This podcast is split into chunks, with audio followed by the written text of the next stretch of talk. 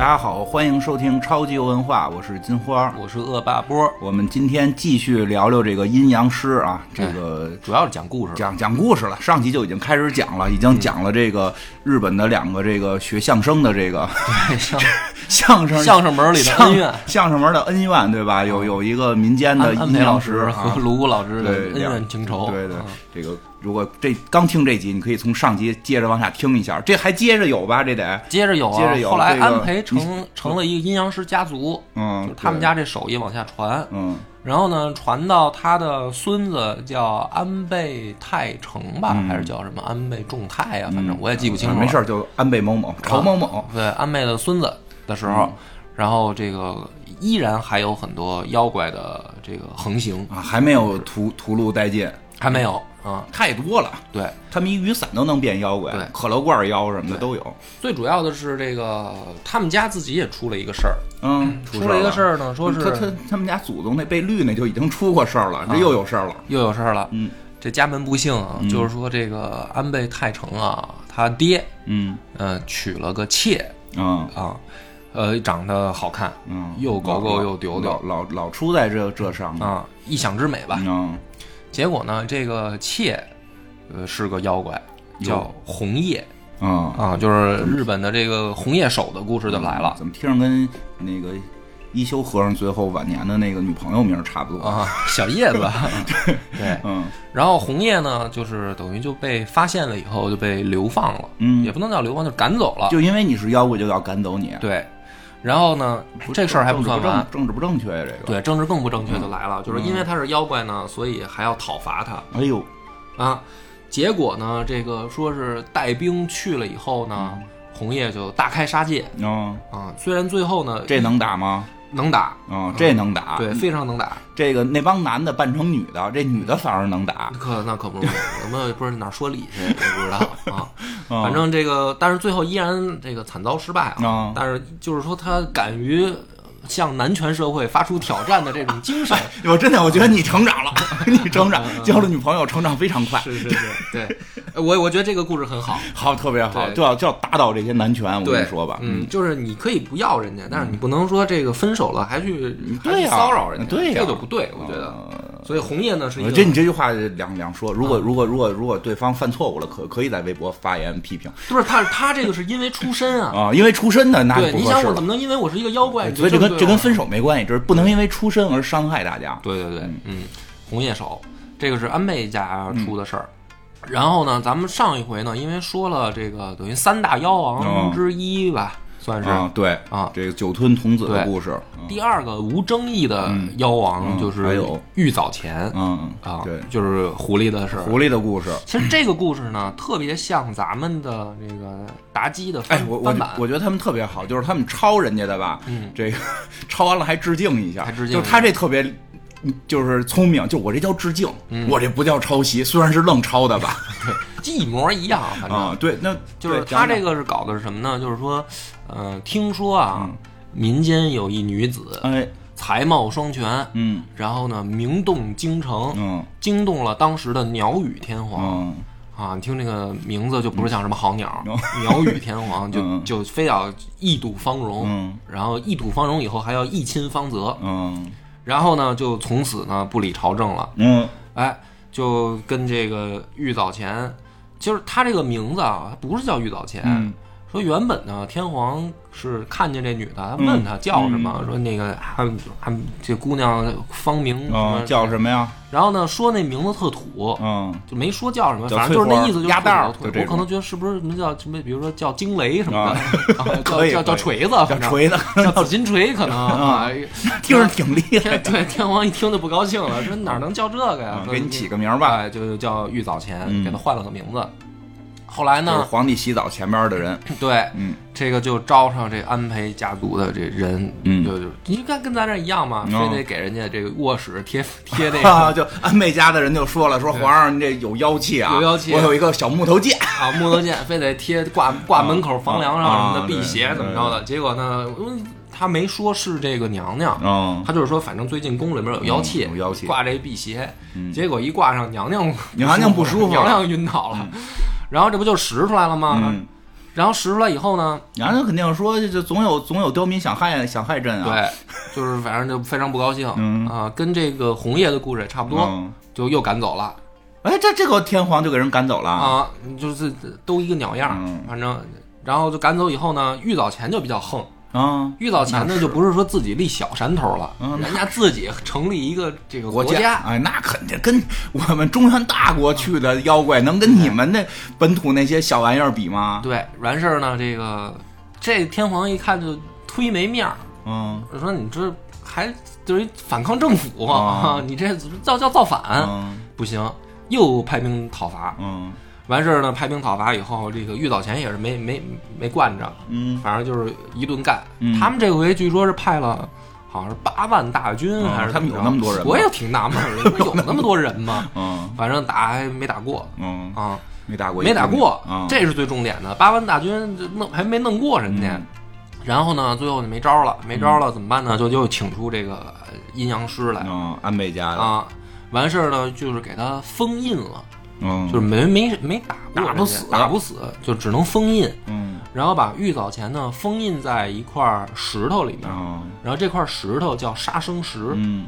然后说玉藻前呢，它的原型就是九尾狐嗯，变的，就是它本身就是个九尾狐，对嗯然后呢，封印在杀生石以后，这件呃妖怪事件才算是平息。嗯。但是就是说一直没死，还活着呢，还活在石头里。嗯一直被封印着，不一定在谁的身体里，对对对，谁谁吃了这块还得出来作乱那意思。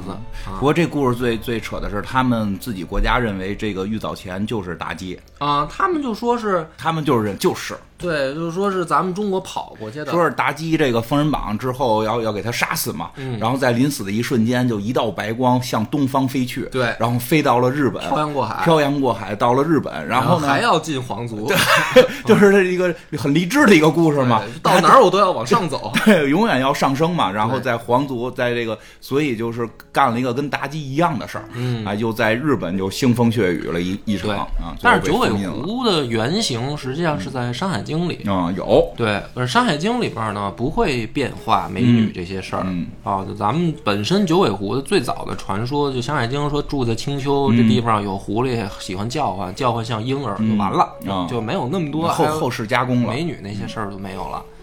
然后这个就是第二大嗯妖、妖王了嘛，嗯算是妖怪里面比较出名的，一共有仨。嗯，第三个，第三个就有争议了、嗯，啊，你说不一样的人对不一样的人，呃，有两种说法嘛。嗯。第一种呢，说是大天狗，啊，大天狗这游戏里也有，游戏里也有。另一个说法就是大月丸，哦，这个人王这回有了。嗯人王这回有，嗯咱们先讲这个大月丸吧。啊行，大月丸呢，也是一个占山为王的这个妖怪，嗯土匪，土匪，土匪，好吧。妖怪妖怪，他们叫妖怪啊。他们叫妖怪，但是呢，这个兄弟有一个宝剑，嗯就是据说是是天照大神的这个宝剑，啊，嗯，是是给他皇孙儿了吗？是黄孙儿传给，不知道怎么传到大月丸这儿来了。嗯就是天照大御神传给这个主穷穷楚尊的那个剑，然后不知道怎么就传到这个大月丸这儿来了那应该还是，他就给了穷楚尊一把剑，啊。然后呢，谁都干不过他。嗯这个时候呢，就是天皇又也不知道天皇为什么啊，就是老喜欢发这种任务。嗯。就是我觉得可能也是跟咱们宋朝嗯。这个有有异异曲同工之妙。嗯。你说时间差不多了都，嗯，为什么呢？就是不招安要升平啊。啊，不知道为什么。然后呢，就派了一个大将军，嗯。呃，这大将军叫呃板上田村马吕。嗯。啊，然后让他去平妖，这回是给了他三万人，嗯，比上回少点儿，比这个打玉藻前人少，嗯但是呢，结果也是一样，就是没打下来，嗯，打不过。都听着比酒吞厉害呀 对，酒吞就是去了四五个人就给人灭了，然后就不这不能沾酒，军中禁酒是有道理的。我这个故事告诉我们。嗯，然后呢，这个事儿呢就卡在这儿了，那怎么办？就是先村马吕板上田村马吕同志就是扫眉打眼，准、嗯准备切腹自尽，可能吧，我觉赶紧得。切吧，但这个时候呢，来了一个美女，嗯。这个美女呢叫灵鹿御前，嗯。说这个大月丸占领的那座山就叫灵鹿山。嗯。然后呢，这个灵鹿御前来了以后呢，就说我呀是这个山山里面的这个土地。山神。啊，我呢，因为这个大月丸来这儿以后，我没地儿待，嗯，所以呢，我希望将军你嗯把他这个赶赶走杀掉。说为了表示我的诚意呢，我把这个大月丸的宝剑给你偷来了。嗯，啊。我把宝物了，对，剑给你偷来了。然后这个时候呢，板上田村马吕拿着等于大月丸的这把剑，嗯。再次挑战大月丸，嗯。然后又是经过了什么几天几夜的鏖战嘛，主要他人多，嗯。然后呢就把大月丸给消灭了。嗯。但是这孙子呢，最可气的是，他把大月丸干掉以后，他把灵鹿御前也宰了，为什么呢？因为也不是人类。你看，就是因为出身这种问题，就是导致了很多血腥的这个可歌可泣的故事。对啊，然后等于把大月丸和灵鹿御前的首级一块儿带回去领赏，那臭不要脸吗？这就是臭不要脸啊嘛啊！然后这个呢，还有后面更喜欢添油加醋的，嗯就说其实呢，这是一个三角恋的故事。对他，他说这个是这个故事是这样的，啊，添油加醋版这是，添油加醋版来了。说本来呢，大月丸呢是深爱着铃鹿御前，哦说铃鹿御前呢是第四天魔王的闺女，哦，然后呢，所以他不是说占山为王，他跑到这山上来就是就是跟人家表示求求爱来，嗯就不走了啊，想入赘，啊。然后呢，但是呢，这个铃鹿御前不同意，看不上又打不过他，嗯就是等于也赶不走。嗯然后铃鹿御前一看板上田军马呃板上田村马吕来了呢，就觉得说这男的好，嗯，看想帅，对想跟着板上田村马吕，嗯。所以呢就把剑偷过来给这个村马吕同志。嗯。然后呢，村马吕呃把他们俩杀了呢，是因为他就是他喜欢着这个他，反正他心里面有别的姑娘，嗯，对，就是等于是一三角恋故事。你这还有别的空间就是四角恋了，就是我拿了你宝剑把这个人打败了，我回来必须娶你嘛，就是他心里面可能贪恋的权位、权势，那就是多杀一个人能多多晋升一步。对，反正就是这么一个故事。这是第四，但是这个故事里边听出来就是也没什么神力，也是一个这个就是打这个打土匪的故事。这个就是我觉得这个故事告诉我们，舔舔狗死 失去一切，对 但就是没听出妖怪来，还是还是打土匪啊，对，还是打土匪啊。嗯，来来，你再讲另外一个，大天狗我，大天狗总结一下，你先讲，大天狗我忘了是哪个天皇了啊？嗯说是天皇就某天皇吧。某天皇，日本某天皇不走正道，嗯死了以后幻化成了妖怪，然后吃喝嫖赌、奸淫掳掠嗯，啊。然后呢，而且呢是不，他不变妖怪，应该也能干这些事儿啊。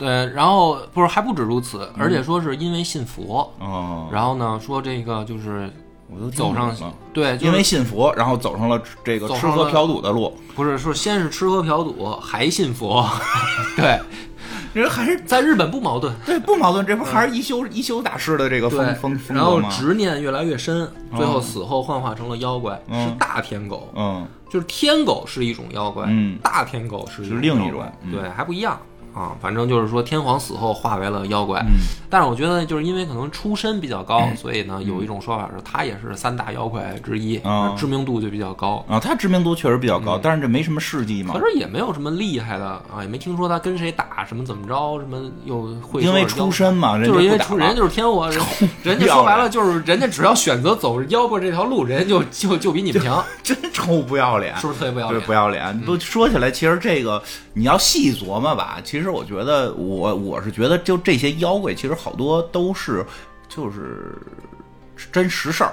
嗯实事儿，因为日本的好多神话故事其实就是拿实事儿改往往往玄乎了传，嗯因为他们本身可能确实是这个，我觉得很明确的，日本文化是受外来文化影响非常重的。对从他们这个就是不光是后来这什么大化什么改新这会儿就开全面学习中国，就在之前从绳文时代往后发展都会有那种就是跳跃性的，从他们出土文物能看出这种跳跃型的进步，其实都受都是受到了这个外来文化的一些影响，对所以他们就是。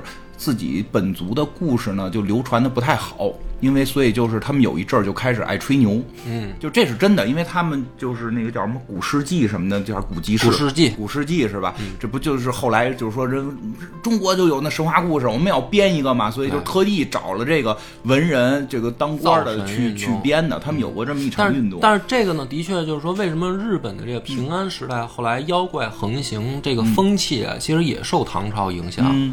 嗯就是到盛唐以后，嗯。中晚唐的时候，你可以发现我们的志怪笔记也开始大量出啊，对，就是有这个妖怪的笔记了，对，小说。但我觉得中国那写的还至少感觉像妖怪。嗯，他因为就是好多都是奇思妙想，你说不清楚他这个想表达什么嗯，就他不像，就是中晚唐的那个嗯志怪笔记啊，跟咱们的这个比如说《聊斋》嗯的区别还挺明显的。啊，你说说，因为《聊斋》呢，它总有一些讽刺意味，啊它有主题读出来啊，明确的一个啊主题。比如说什么这个书生赶考碰上点事儿是吧嗯？主要就是要么就是美女碰上点事儿要要么就是家长里短儿。对对对，你发现《聊斋》不是有人分析吗？就是蒲松龄先生，但凡写这个有名有姓的嗯，这人就是还是值得有一些闪光点的。是的但凡这个故事的主人公没名没姓，就一定是干了操蛋事儿啊。就是说，《聊斋》它的那个讽刺意味还是很强的，明确的，指向性它是一个文人创作，对。但是那个中晚唐好多笔记啊，没有这个就记着玩儿。倾向，就你感觉好像就是在秀他的想象力，你 真的。呃，是是有，就是没有因为世世界上没有有这类世界上也有对。这类，就是你看完之后你也不知道他要说什么，但是也有就是很奇幻。也有前辈分析呢，说是因为这个中晚唐的这个政治气氛太压抑，嗯。好多因为文人他一般都是呃向上嘛，哦走仕途嘛，嗯。说是政治气氛太压抑呢，这这条路闭塞，就是把他们憋的。啊，就是憋的说我我写什么政论文章不让写，然后我写这个国家什么这些都不都不让写，那怎么办呢？就只能写这个我我就只能写这些乱七八糟的娱乐的东西。但是确实从故事的角度，就是从世界故事的发展，就是早期故事是没有明确主题的，就主题会弱。但是确实也是由于别的不让写，只能写这个。对然后就是主题性会弱，后来会越来越发现，哎，我能通过这个讽刺什么啊，对对对，但是它有一个演变的过程。日本这个其实我觉得最早期他写这些就是为吹牛，就是我们也有妖怪。我完全听不出来他们有什么讽刺，没有没有没有，向完全没有。他们真其实是一种在寻找民族自豪感的过程，就是我们有妖怪，我们有九吞童子，我们有这个什么天照大神，然后其实你再去看，就是这些妖怪大部分的都是不是，我觉得它有一个作用，嗯就是告诉小朋友早点睡什么的，不要出去乱跑。呃 外头有老猫子，对外边那个九吞童子就来啊了什么的，可能有这个作用。对对对包括我们不用，我们有张辽就够了。那个，然后因为你看那个《水浒》，嗯，《水浒》咱们现在看说是一个，一般都说就是这个叫叫什么英雄好汉这个占山头的故事嘛。嗯，但实际上当时不也说这都是这个什么什么天罡地煞这个、对吧？他不也是这个有有点这个鬼神的感觉嘛？对对对对？吧？其实其实我觉得日本就是后来这个故事也是有点效仿这个，但是他们就。水这个《水浒》是越来越偏向说，哎，这是个真事儿，哎虽然不是真事儿，但是他说感觉这是个真人真事儿，活活人。然后日本那个呢，就开始往造神运动走，说这都是他妈神仙。其实你干这事儿，哪个有李逵厉害？我就听这听这几个什么妖王，没有没有一个比李逵厉害的吧？感觉这跟咱们这个李逵一比，都还挺有道德底线的。打架也不如李逵，我觉得李逵拿俩板斧给他们全平了。嗯，我觉得也是。嗯，对吧？喝酒喝点酒就醉倒，那酒吞童子我们武松去了，喝完了给给给什么原赖光能全全全给打了，对吧？我们喝了十八碗还能打老虎呢，就对，能力还是还是差点儿这。就是告诉我们说宋朝的酒度数低，就是我们解出来这个。哎不过对，确实好，日本对于说回来，日本对于那个就是用酒打败妖怪这个还挺对，顺手把八岐大蛇的讲了。对对对就是八岐大蛇呢是在这个出云国嗯早期的事儿，这个老早了。比较早，它是最早的，嗯它是在平安时代之前，就是说是上古的怪物。然后呢，说是好吃小小孩儿，嗯而且还是吃小女孩儿。小女孩儿，嗯，最轴的是还逮着一家吃，说这一家生了八个，他吃了七个，嗯，最后呢剩这一个孩子，这家 实在是不愿意献出来了，就是咱们得请人儿了。嗯，情人儿，啊，请人儿，然后这个人来了一个英雄，哎呦，这英雄叫什么来着？我又想不起来了嗯，。须佐之男，啊，对，嗯，哎是啊，对对对对，还不是不是人，须佐之男是一神，就是他，对，他是天照大御神的弟弟啊，而且呢是一凶神。嗯然后须佐之男呢也是先灌八岐大蛇酒，啊，然后把八岐大蛇灌醉了，然后再把他宰了。嗯宰了以后，据说肚子里面还抛出了嗯，天通云对剑，吧？是是，对，关于这把剑我们有付费节目，那对，然后呢，这个战斗力呢，就是说说这是最厉害的，最厉害，因为他这个对手这个须佐之男，他不是人，他是神，嗯而且呢，说是须佐之男上高天原的时候，嗯。天照大神是直接带着兄弟们严阵以待，嗯，对，说这是这是不是要进攻高天原？嗯对说一路霹雳火花带闪电就上来了，啊就是说这好像是来进攻的这个火影里边都有，啊，对。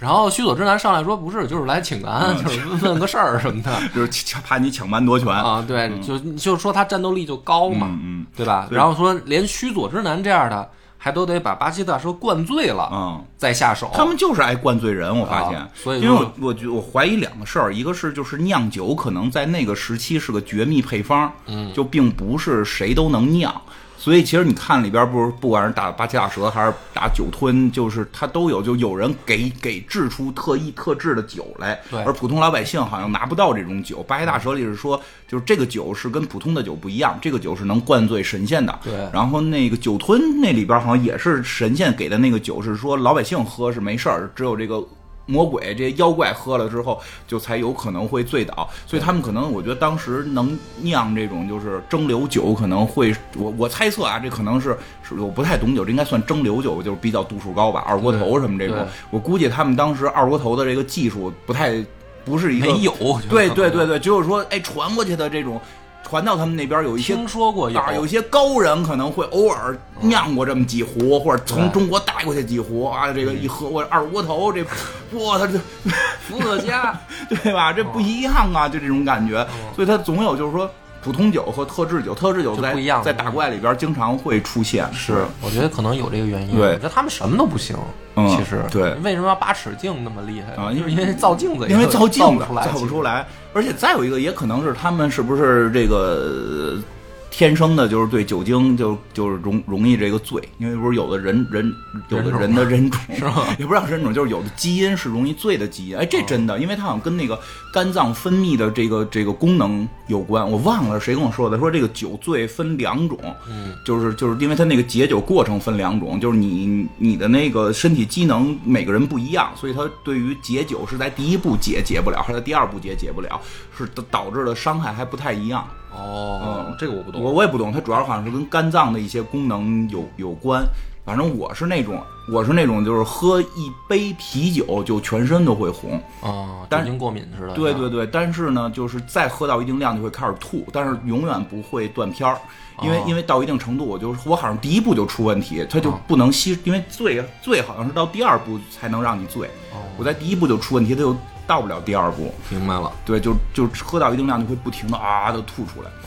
你呢？你是能喝？我是能喝，我是在医院醒过，我一觉醒来在医院，周围大家转一圈儿，啊、没摸摸脑袋，还在不在？是不是让人给砍了？少喝，少喝啊，少喝酒。然后这个就是平安时代，咱们基本上把这个著著名的妖怪都讲了。哎对还有个还有一个没讲，啊，哪个？还差一个，啊，那你再讲讲。那个百鬼夜行的首领啊华头鬼，啊华头鬼还没讲。嗯。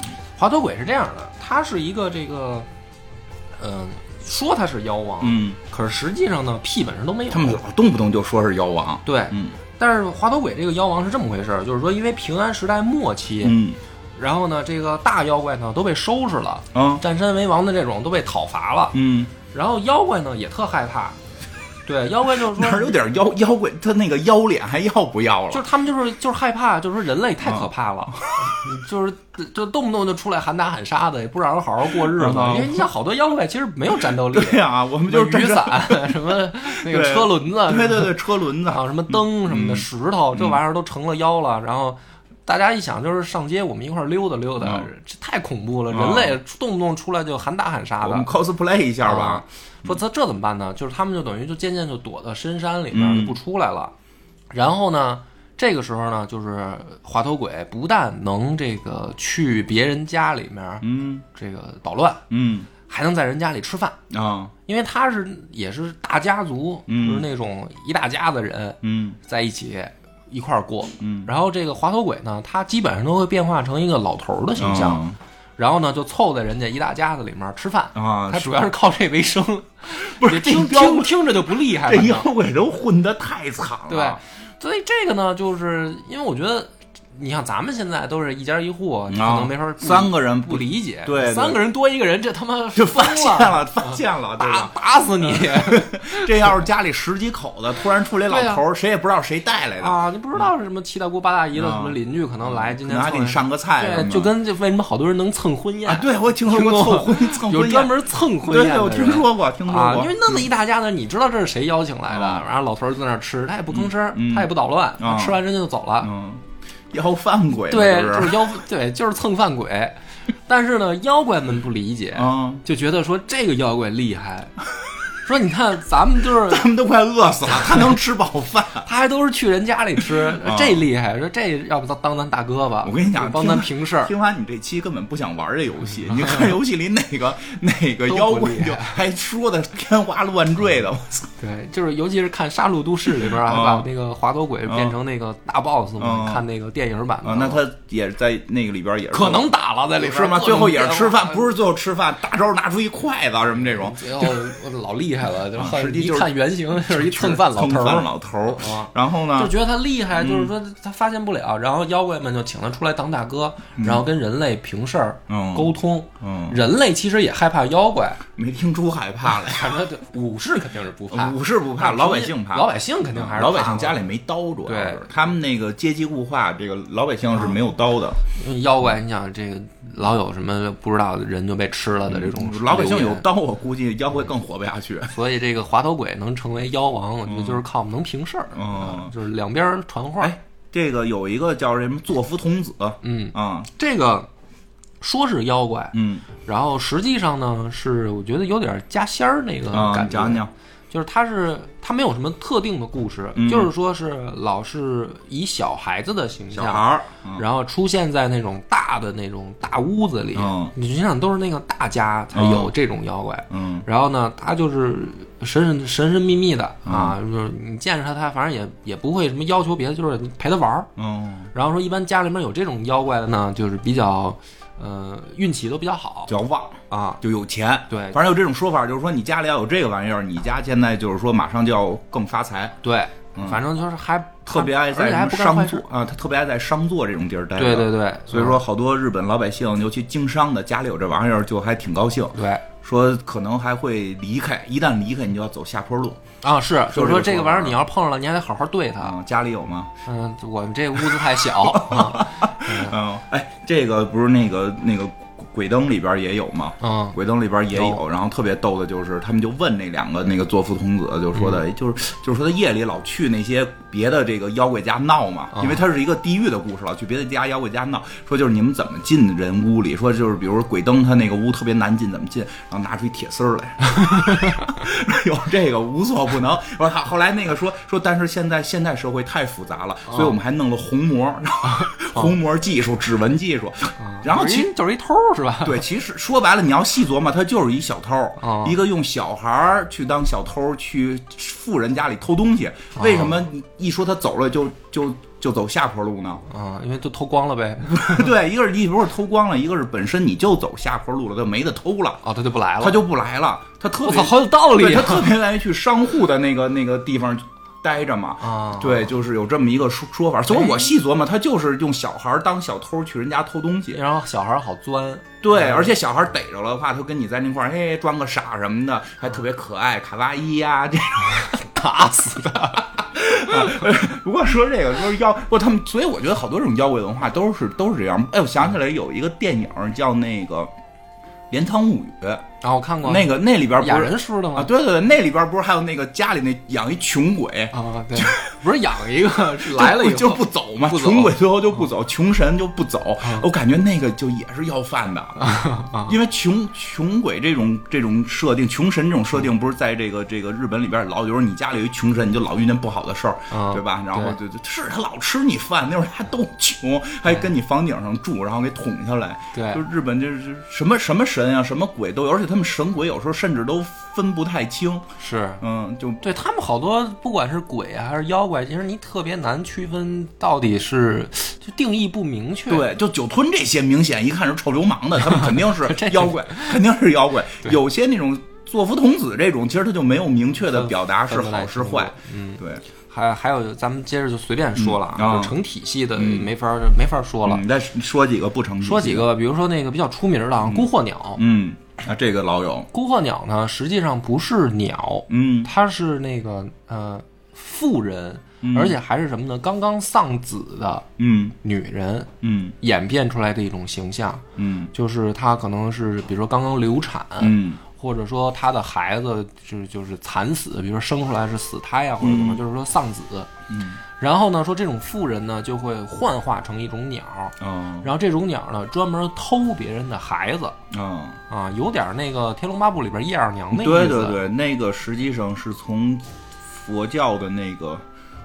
鬼鬼母子还是叫什么？是是是，包括抓抓红孩儿那个是跟那个来的，就是演变，把这形象变了，最后就变成了鸟的形象。嗯，就是去抓别人的孩子，抓别人孩子其实。其实其实包括，因为说说起来，就是佛教这个也传入日本。虽然我们感觉佛日本的和尚都老奇怪了，就结婚又生孩子的，嗯，但是呃这就不太好好说了，因为有一些比如吃肉啊什么的，本身就是创教的时候就是可以的，是后来在中国演变的。对，但是结婚这件事儿，我不知道是他们怎么给自己给划过去了，就居然还能结婚。嗯然后呢，就是所以它有好多神话故事从佛教来。你说这个，我觉得跟佛教有关。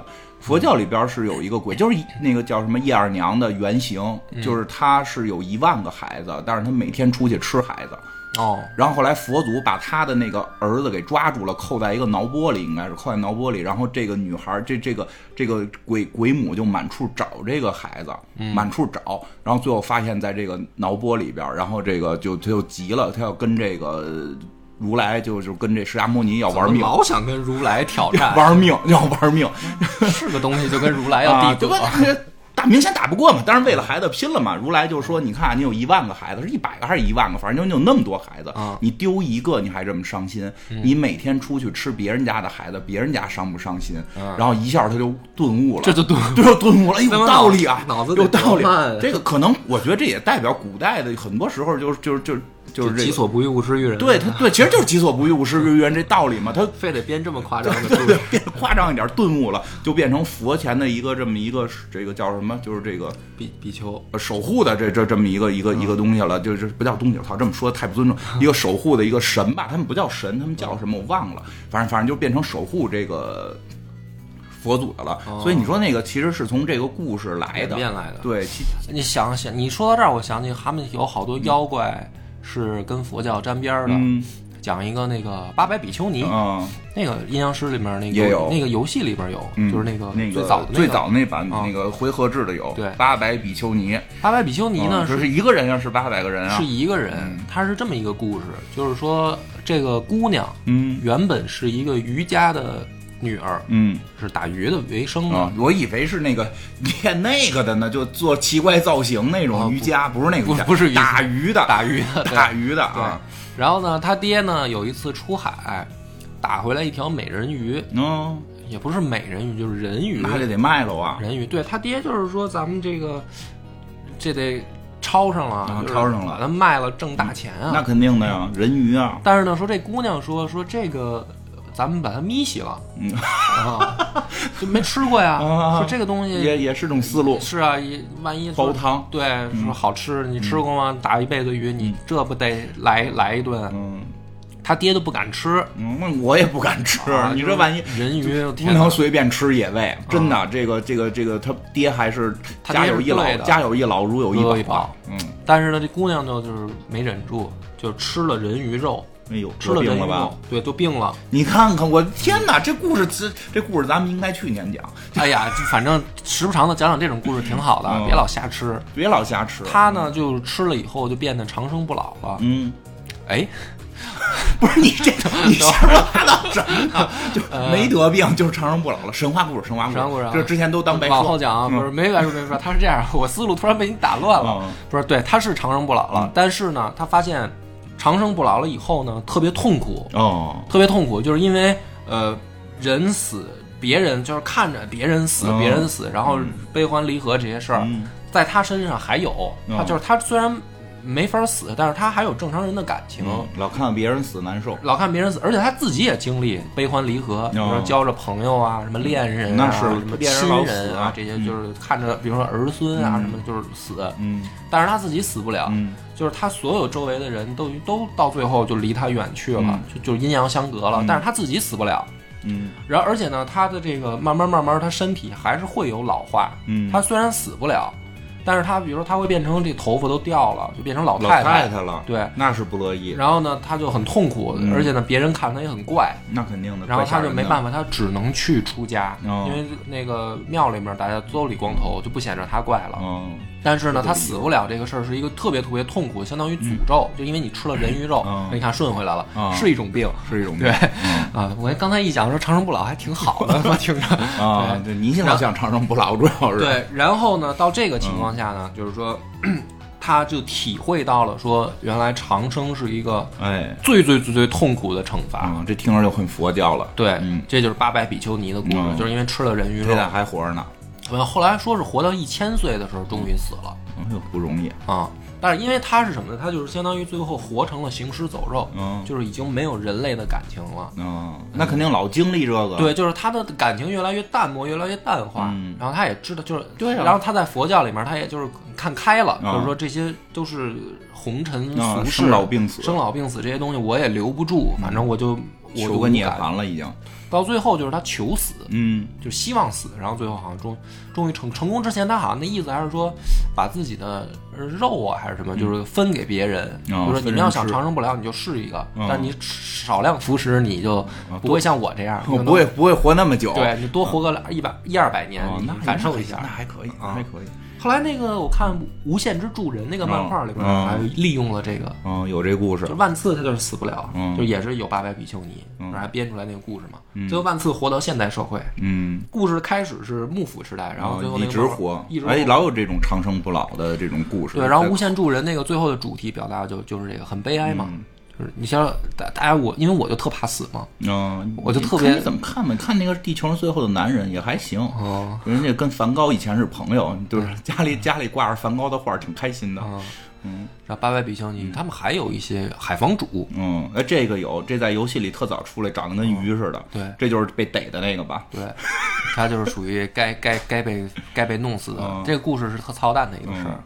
他说是这个和尚啊有一个妹妹，嗯然后呢两个人这个青梅竹马，嗯，但是呢这个妹妹爱哥哥，哥哥呢就是爱妹妹，就是觉得我不我不能跟妹妹那肯定的。发生这种啊近亲啊。不伦之恋什么的。嗯。然后最后呢就是呃在一次出海，嗯。然后呢妹妹丧生于大海。哦。对，然后这个哥哥呢，意思就是说，他感觉是一种解脱，哦。然后就是就我这不伦之恋就完事儿了嘛。但是后来呢，说是这个顿悟了，啊，就是不是解脱，不是解脱，德国骨科了。但是就是说他心里面一直怀着愧疚。这日本这都什么故事啊？哎，我觉得这个故事听起来就是说，他好像劝人就是说，嗯，及时行乐。什么玩意儿啊？哥，别瞎说了，别瞎说了。然后呢？怎么变成鱼了？然后对他就是内心忏悔啊，嗯就是觉得说我辜负了我妹啊，嗯然后他就就是等于找他妹去了。幻化成了海妖怪。啊，去找他，刻舟求妹。嗯，这个但是不同的版本啊，啊，我就讲的这个版本我我我觉得就是日本的好多这种故事啊，怎么说呢？其实其实日本本身它这个这个创世神话就开始就都什么屎尿屁的，就不不停的往上抡。有吗？有有有，但，因为主要那我要做付费的，我就不能在这儿说了。啊待会儿录完了我给你讲，就是各种屎尿屁呀、乱伦啊什么的。其实很多原因导致的这个民族这样，所以其实有时候我们现在看日本，其实我觉得通过这些故事去看日本也很有意思。就是现在日本老觉得特别变态。嗯因为它那个文化根基就受这个影响。其实有时候我去看好多世界的各各国的神话故事，其实我特别喜欢，因为我就爱看野史嘛。野史其实写着写着就是神话嘛。其实这里边有时候会带着一些本身这个民族的一些特性，劣根性是？不叫劣根性，就是特性。你比如说那个。凯尔特神话里边，嗯就是德鲁伊是是允许同性之间结婚的，就是啊在一起的。对所以你看，现在英国是个腐国嘛，就就是它真的它的根，虽然虽然在英国曾经出现过，比如图灵这种，就是因为是喜欢同性那而悲剧。受到迫害，嗯但是他他的那个国民的那个根根基里边是有是有这个，因为他们是后来受到基督教影响嘛。嗯就日本真的，因为它神话故事里边不停的就哥哥妹妹，哥哥妹妹吧，然后就对吧？就就就是，而且他特别强调这个，嗯他很强调。然后我给你说一个那什么的的故事，就是这个不是这些妖怪的故事，但是那个应该我以后在别的地儿不会讲的，就是这个须佐之男有一次。他这个夏天这个到了到了人间还没大打蛇之前，他遇到过一个神仙，嗯，跟这个神仙要饭吃，神仙就从嘴里吐出来和底下拉出来，然后给他吃，然后他就急了，就说你拉出来给我吃要什么玩意儿，就给人砍了，砍成了什么什么五瓣，就变成了五谷，啊。就就是这就就这么一小段但是你就看出他那会儿他们就特别爱聊这个，哦这个呕吐物啊排泄物啊，就是他不把这个东西当成一个特别负面的一个情绪，那不是给砍死了吗？是砍死了，但是他他说后来有人说就是说他这。从，因为他是一个古神，他嘴里吐出来的，下边弄出来的都是都是都是好东西。你把它砍死了，所以就变成了五谷，就变成了五种不同的谷类，然后砍碎了，然后就是让让人类去去种了。但就说之前他弄的这都不是坏东西啊，之前是可持续发展的。对，你这属于杀鸡取卵，就这一锤子买卖了。对，就所以就是总有这种。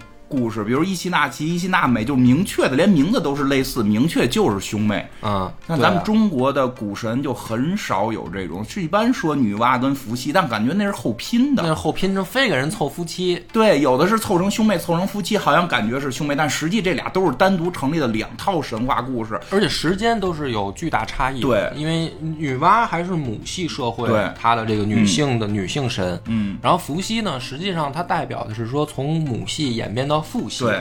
而且“西”这个字呢，你可以研究一下，就是阳底下有辅乐，嗯，实际上是主管祭祀的这个一个职位，南巫，南巫，因为你这个是要祭祀阳用的的东西，对，等。然后这个东西就代表着说父系它为什么出现？嗯，是因为说我们的狩猎，呃，使我们获取食物的效率提高，对，然后危险性降低，嗯，所以呢。肉类带来的能量肯定是高于谷物类的，对，所以有这么一个变化。对，所以呢，男性慢慢占据，呃，慢慢占据主导地位。对，男男权兴起，那会儿就是那会儿男权是一个潮流。对，那会儿男权大家都天天说，我们不能再被女性压迫了，我们已经能打猎了，对吧？然后，然后就是演变成就是说，呃，婚姻制度的改变。对，就是母系社会实际上是没有所谓的这个婚姻的，因为大家都是说。呃，生活在一起，然后以走婚制，以走婚的这种方式，咱们现在还可以找到这样的，等于说留下来的。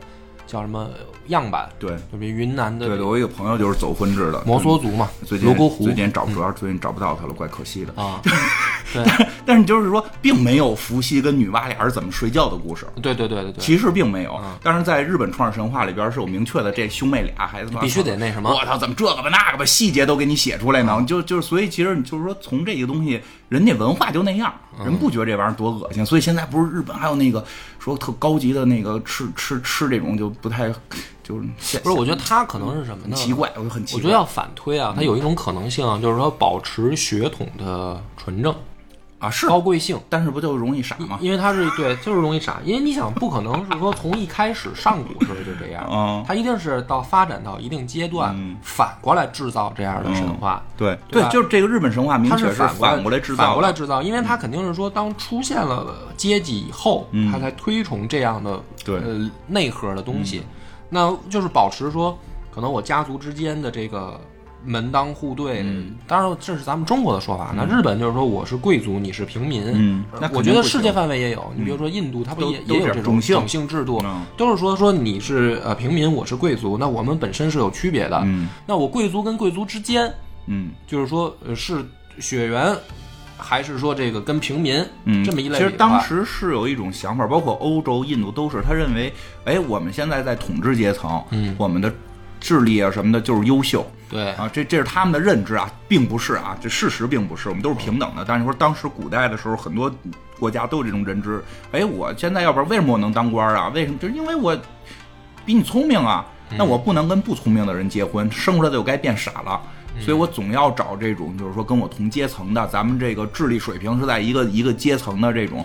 但是其实欧洲更严重，对，是很严重。对，你人家皇皇室都是兄弟嘛。对，你说哈利波特，他不是所谓的这个什么巫师血统，哎，对对对，种，他实际上就是这个文化根源，就是这个文化。而且因为他是因为欧洲这种，比如说金发碧眼、白皮肤啊，他在基因上来说他更弱。对，就如果你跟一个隐性基因，不叫弱，它叫对隐性基因。就是如果你跟一个黑头发的人结婚生孩子，你大概率生出来的是黑头发。对对，所以他那个就那就是说，相当于我们这个家族的这个。我们人眼看到的特征会越来越对消失嘛。消失，我必须得看到，我必须得看到这是我们这个嗯特、特点的生物特点的，嗯所以我就更要强调我血统的纯正。这都聊到这儿了，瞎聊两句。嗯，你看过那个清朝的各个皇帝的画像吗？我看过，你发现过问题吗？你指的是就是基因的突变吗？啊！我 我发现都长得都挺丑的，都挺瘦的琢磨琢磨，你再看看，从乾隆开始是双眼皮儿，啊，我们野史专家就就琢磨这个，琢磨这个。就要不然老说乾隆那，当然这这这是瞎扯的啊，但是不是总有种说法了，说乾隆他妈是汉人的孩子什么的这种，就就是你要追求这后边的根源，就为什么他们这么传呢？就跟画像有关。我好像乾隆是个双眼皮儿，之前是个单，之前都是单眼皮儿。换了，哇塞，这画师就该杀头。对，我也觉得那画师该杀头，所以就是隐性基因问题。但是但实际上同族之内。嗯听起来好像能保存智力似的，但是最大的问题就是隐性基因的问题，就会开始得病啊什么的。会有问题，嗯因为很严重的问题。那个，但是很有意思的就是日本说回日本神话，伊西纳奇、伊西纳美在有些记录里边，他们的第一个孩子，嗯，就是一个就是一个残疾，就是一个残疾，好像叫水质子，就是一个残疾，像一个肉虫子，没有腿，说好多年都就只会雇佣，对然后后来就就给弄走了，就是太太烂了，就给弄走了。所以他们可能也是发现了有一些问题所在，对对对。哦，就是也记如实记录到对，可能是我觉得可能是如实记录，因为他们当时得出的结论并不是近亲结婚，是说我们的这个睡觉方式不太对，我们换一种睡觉方式就好了。这个也的确就是呃，尤其是亚洲的这个几个夫，就是什么古老的这个国家、都有是，他行房的时候，就是我我看到有这样野史记载啊，嗯嗯。尤其是日本、韩国比较多，嗯，就你要用什么步骤、对对对什么。姿势对。然后会影响到你生育后代的质量，对就他是有这种，他他而且他们特别相信，就严格遵守。欧洲也有，那莉莉丝的故事不就是因为姿势的问题打起来了吗？就是那那很奇妙角解读的角度也 很奇妙，我老从这种角度就看待这些。啊。嗯，再说几个，补几个那个游戏里边的妖怪，你随便提几个，因为你让我真的，发现我看了好多，然后你这么一顺着讲，我都就不知道该讲。你就说说你爱使的，嗯啊，不就就还是讲那个比较爱用的啊那几个，对啊对啊，你爱用的，嗯或者一上来出来的，对，比如那个什么妖刀姬，嗯啊，对这个妖刀姬不是大家家都好多都爱用吗？妖刀姬其实也不是一个妖怪，嗯它就是咱们之前说的那个妖刀嗯的延续。嗯妖刀就是说村正村正村正嗯他们那个家家族就是村正一家嗯。造的刀呢，都是宝刀，嗯都好用。我跟你说那是一村儿，我就看有听众给你指正说那是一个村村儿。哈，反正就是一个品啊牌，一个品牌。一个品牌。然后呢，是因为德川家康他最后他变成了幕府的这个结束者嘛，嗯。就是他建立这个江户幕府。那德川家康的爷爷，嗯。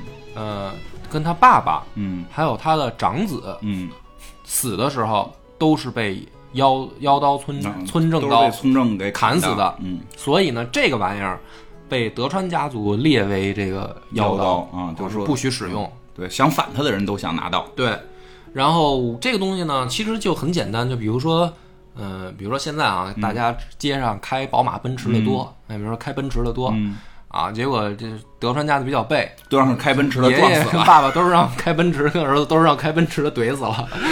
那你到现在就可以把这个车的品牌列为妖车，妖车奔驰，对哎，这个不许使用啊。这百闻牌里我看没有呢，好像就是那个妖刀机有啊，妖刀机有说另外一个那个原来那个回合制的有，就那个辉夜机，辉夜机啊，嗯辉夜机也有一个故事。对，辉夜机故事因为比较有名，可以讲讲。辉夜机是说那个一个是老夫妇嗯。生不出孩子，嗯。然后呢，老夫妇上山嗯，捡到了说这个竹子里面的一个女婴，砍竹子，砍竹子砍出来一个女婴，然后也生不出来嘛，嗯。所以就很高兴，就是说这是上天赐予的孩子，嗯。就带回家抚养。嗯。然后呢，这个女孩长大了以后呢，就是又是名动啊，四里八乡，又是漂亮的不行了，啊，又是不行了，不行了以后呢，就是各方提亲，嗯。好多人都想都想来娶她。嗯。于是这个女孩呢也比较葛，她就设立了题目，啊，什么设立题目呢？题目呢就是说，呃，来了五个富二代，嗯。然后这五个富二代呢就是给他们出不同的题目，啊。然后取呃这个五个题目啊，就让他们去找五种东西，嗯。好像比如说能记得吗？来随哎。这你我说不记得不太清楚，反正比如说什么这个哪儿哪儿哪儿的什么火种啊，反正我记得里边类似于有释迦牟尼吃饭的碗，啊，吃饭的碗，然后什么呃海里面的那个什什么那个翡翠树，啊，对，什么要么就是什么完全完全更可能不存在的，对，什么要么就是什么那个燕子的什么燕窝，还是什么，反正就就是是燕窝是能得到的了，啊，就是龙鳞吧，龙鳞啊，龙鳞还有什么去，比如说嗯那个大唐什么找宝贝，什么铠甲还是什么，反正就是找了五，就是他设了五个特别稀奇古怪的题目，嗯。然后呢，这个五个富二代呢，因为家里面都有实力，嗯其实按说呢，就是费点劲啊，可能能达到，嗯。但是五个富二代呢都作假，嗯。都造假，嗯。然后都弄虚作假，嗯，就是比如说啊，去找这个珊瑚树，然后他们就自己回家请工匠打造了一一个嗯。啊，然后什么弄碗，你说那个、嗯。就是回去也都嗯。弄那个赝品，嗯。然后弄来骗，结果都被一一识破了。嗯。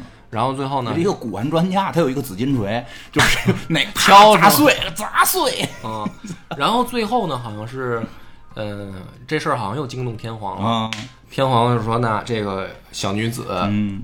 就是听说五个富二代都搞不定，就好像有说京城四少都搞不定了、嗯。啊，那个我得我得得着。红尘滚滚了都。啊，然后又又再来找这个辉夜姬，然嗯。后非要收了人家，然后最后辉夜姬好像挺刚的，就是那意思，我就谁都不跟。嗯，他跟天皇俩人写情书，啊，但是不让睡，不让睡，不让睡，哦。就是我不进宫。但是呢，我觉得你是天皇，你也是楚尊儿穷穷楚尊的后代，你也是日照大神的后代，你是个神。啊 那个辉夜姬是夜里会发光，是荧光的。嗯。然后那个他就是说我也是神，其实，然后就是跟你就是写信聊天儿。然后是怎么着来的？是说是这个结完后边结尾就是说，他突然这个辉夜姬就说说的有人快来接我了，母星要来接我了。好像是飞跃了还是？对，母星要来接我了，啊然后那个跟我，但是我不太想走，这事儿就告诉天皇了。天皇说那不能让你走啊，我还没睡到呢，就派派人来守卫，嗯说的结果真的母星就来人了。这母他的母星是月亮，啊，就从月亮上奔月了，啊，不是下了一堆天神接他，嗯下了一堆天神接他，就是说的这个给他这个。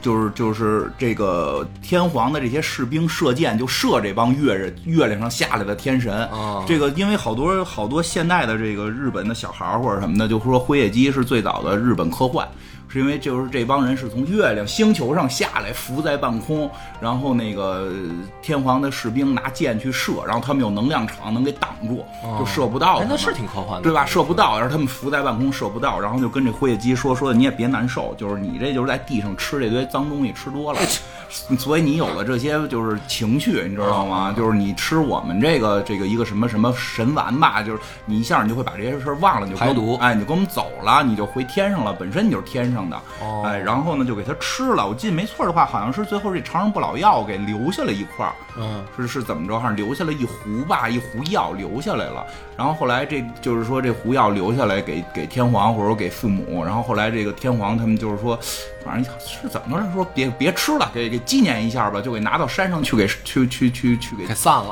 啊，给给埋了还是怎么？反正最后给烧了在天上。哦然后呢，由于那个东西是长生不老的，所以在天上烧了之后呢，就形成了云雾，就再也散不开，因为它会不停的烧，不停的出烟，就会在富士山上形成一一大片云，就是所以富士山离远处看，中间总有一片云，那就是辉月姬留下的药烧出来的。我挺会想啊。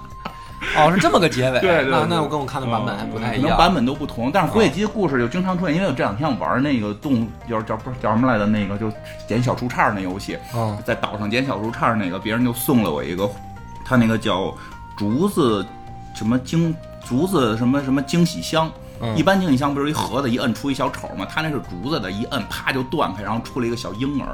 那个就是辉夜姬的那个那个原型故事，啊对对对是吧？然后这个在，反正我不知道他，我估计以后这个游戏如果再出资料片，肯定还会有辉夜姬，因为它好像原版的那个应该是有吧，我记得原版的那个、那个对回合回回合制里边是有的，呃已经出了，嗯后面估计还会有。对，行吧，我觉得咱们这个聊的差不多，因为还是还有好多可能没聊到的啊以后各种妖怪都有。嗯我觉得雨伞妖对，可能就聊到别的游戏的时候啊，聊到别的这种这种。游戏，肯定还会有挺多的，嗯，嗯。行，那感谢大家收听，这个阴阳师的到这儿结束，拜拜。